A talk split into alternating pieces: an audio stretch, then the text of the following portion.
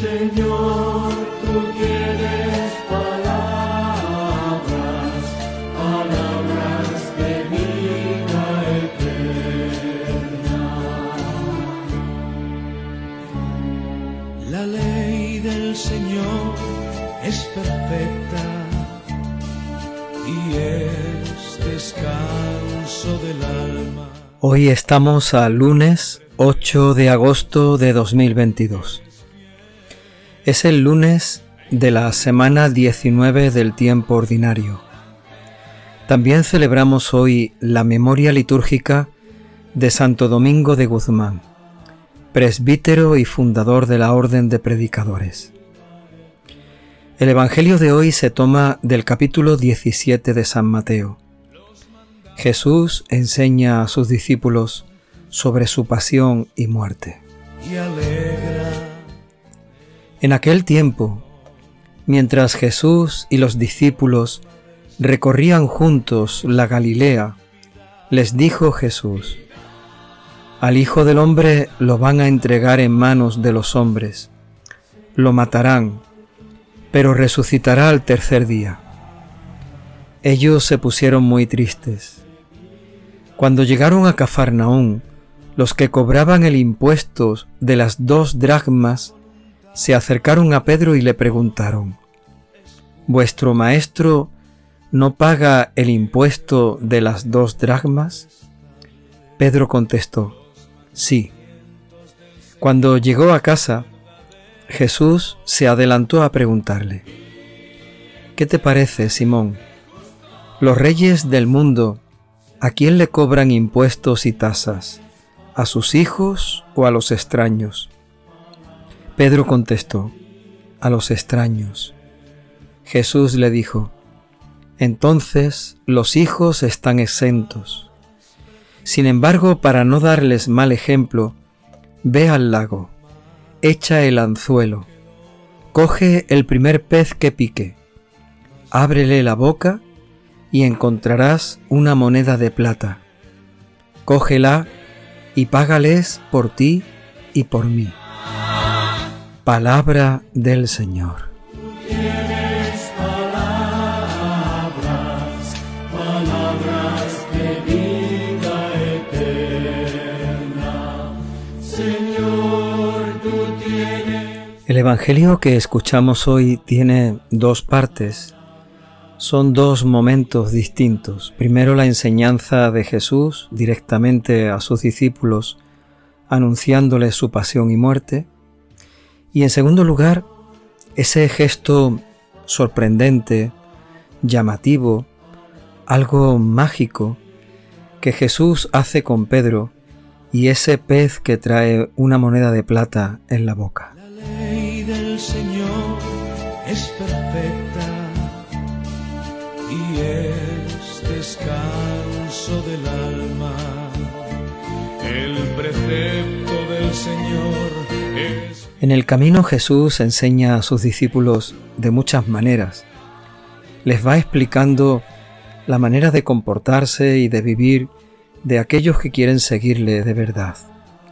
Pero también en el camino Jesús va enseñando, va instruyendo a sus discípulos sobre su propio camino, sobre su propia manera de vivir la voluntad de Dios. Es decir, Jesús en varios momentos muestra a los discípulos que su camino, el camino de vivir la fidelidad al Padre, es su pasión, el pasar por la cruz, el morir por nosotros y resucitar al tercer día. Señor, tú tienes palabras, palabras de vida eterna. Así, de esta manera, en este Evangelio de hoy, nos encontramos con un anuncio de la pasión de Jesús a sus discípulos. Digo un anuncio porque son varios momentos en el Evangelio, varias ocasiones en las que Jesús habla abiertamente y con gran sinceridad a los suyos de lo que le va a pasar. El Evangelio que escuchamos hoy nos muestra la reacción de los discípulos que no entienden y no comprenden lo que Jesús les está diciendo. Sin embargo, dice el Evangelio, que se pusieron muy tristes. Tal vez porque lo que el Señor está diciendo es algo difícil de aceptar y de creer. Y tal vez porque ellos no terminan de creerlo. Piensan que lo que Jesús está diciendo no va a ocurrir. Aún así, la reacción es guardar silencio y ponerse tristes.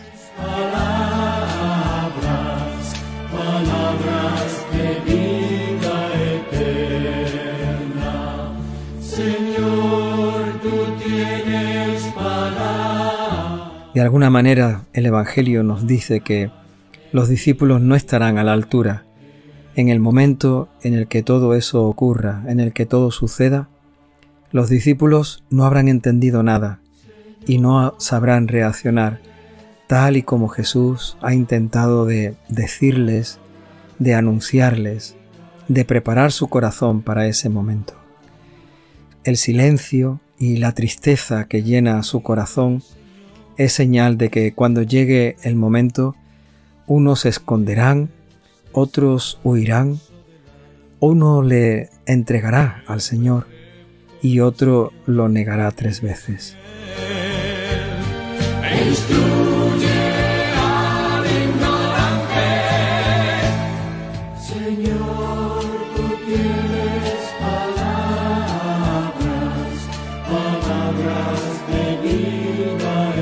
La segunda parte de este Evangelio de hoy comienza en el momento en el que Jesús y los discípulos se encuentran con los cobradores de impuestos.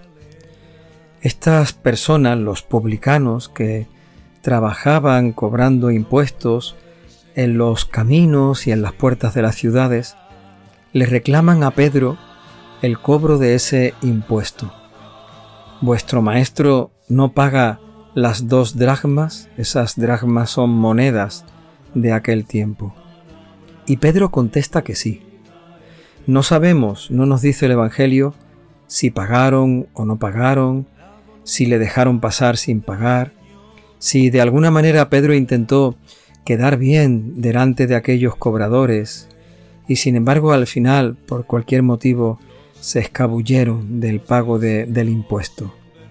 Lo cierto es que cuando llegaron a casa, Jesús le pregunta a Pedro para de alguna forma darle una enseñanza sobre aquel momento que han vivido en el que los publicanos pedían, exigían el cobro del impuesto de las dos dracmas.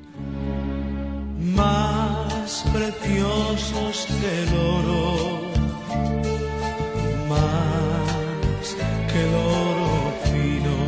Jesús le hace una pregunta a Pedro. ¿Los reyes a quién cobran los impuestos? ¿A los suyos? ¿A sus hijos? ¿O a los extraños?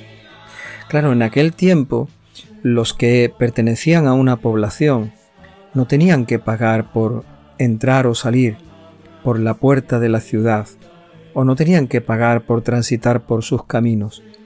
Quienes pagaban eran los forasteros, los que no pertenecían a esa ciudad. Pedro responde, evidentemente, son los extranjeros, los forasteros, los extraños, los que tienen que pagar el impuesto. Los hijos no.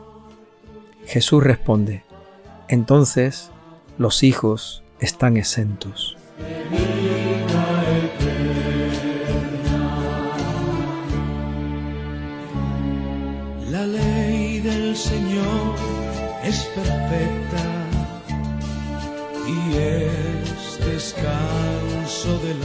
Tal vez con estas palabras, con esta pregunta que Jesús le hace a Pedro y con esa conclusión a la que llega, Jesús nos está enseñando que somos hijos de Dios y por lo tanto nuestro verdadero compromiso es el de cumplir la voluntad de Dios.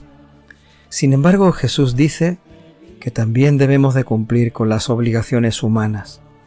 Y para esto manda a Pedro que, que haga un signo, como decía, sorprendente, algo maravilloso, incluso algo mágico. Parece como si se tratara de un de un juego de magia, de un truco mágico en el que Pedro se ve involucrado y al final ocurre tal y como Jesús le dice.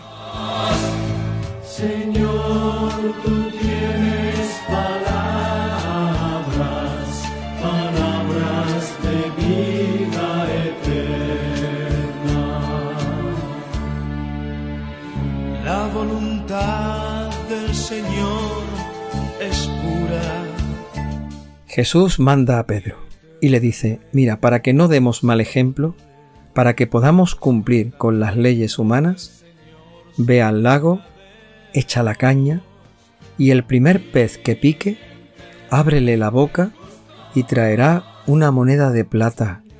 Con esa moneda págale por ti y por mí. Pedro lo hace así, de esa manera, echa la caña en el lago, coge un pez y al abrirle la boca viene la moneda de plata. Lo que Jesús le ha dicho se cumple. La palabra del Señor se ha hecho realidad. Por muy sorprendente que nos pueda parecer, o por muy lejano a cualquier lógica humana, lo que el Señor dice se cumple.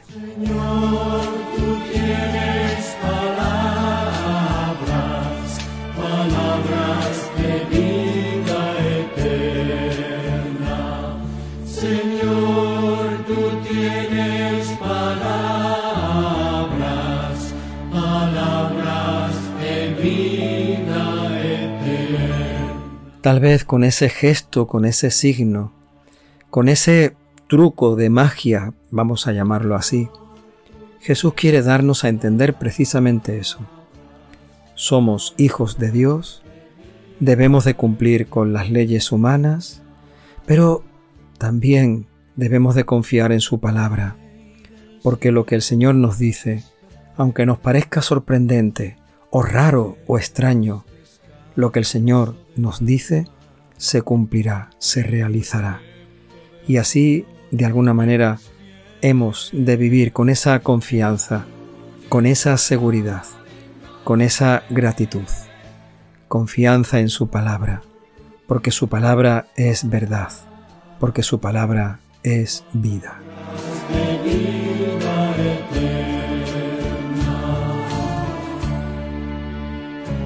Los mandatos del Señor son justos y alegran el corazón.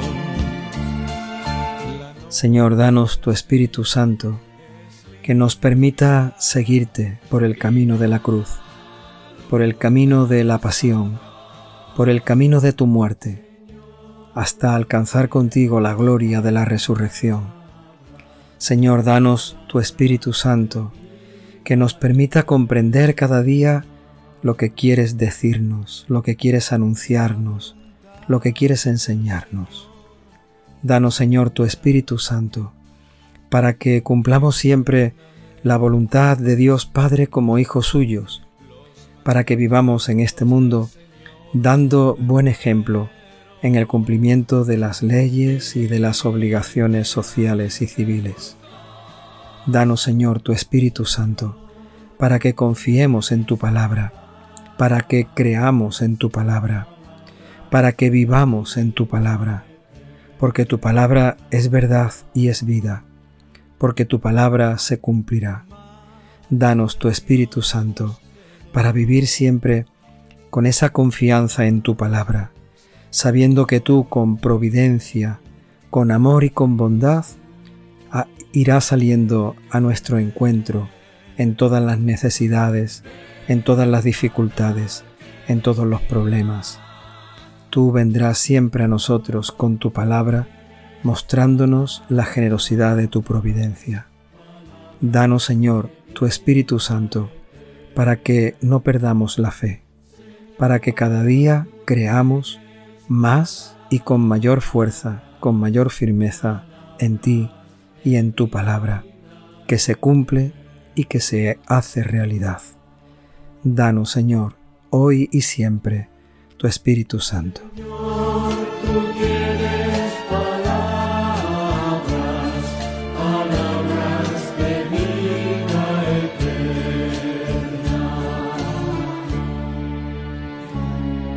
La ley del Señor es perfecta es descanso del alma. El precepto del Señor es fiel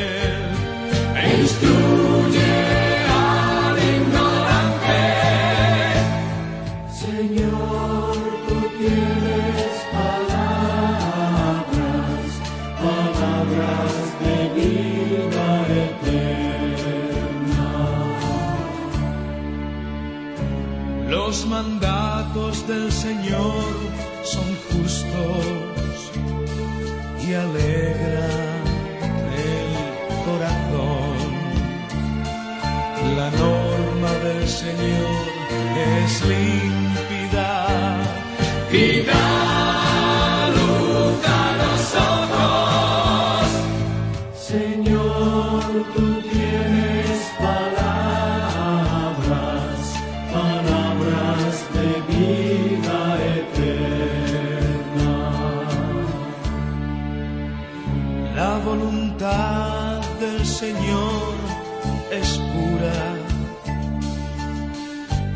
eternamente estable.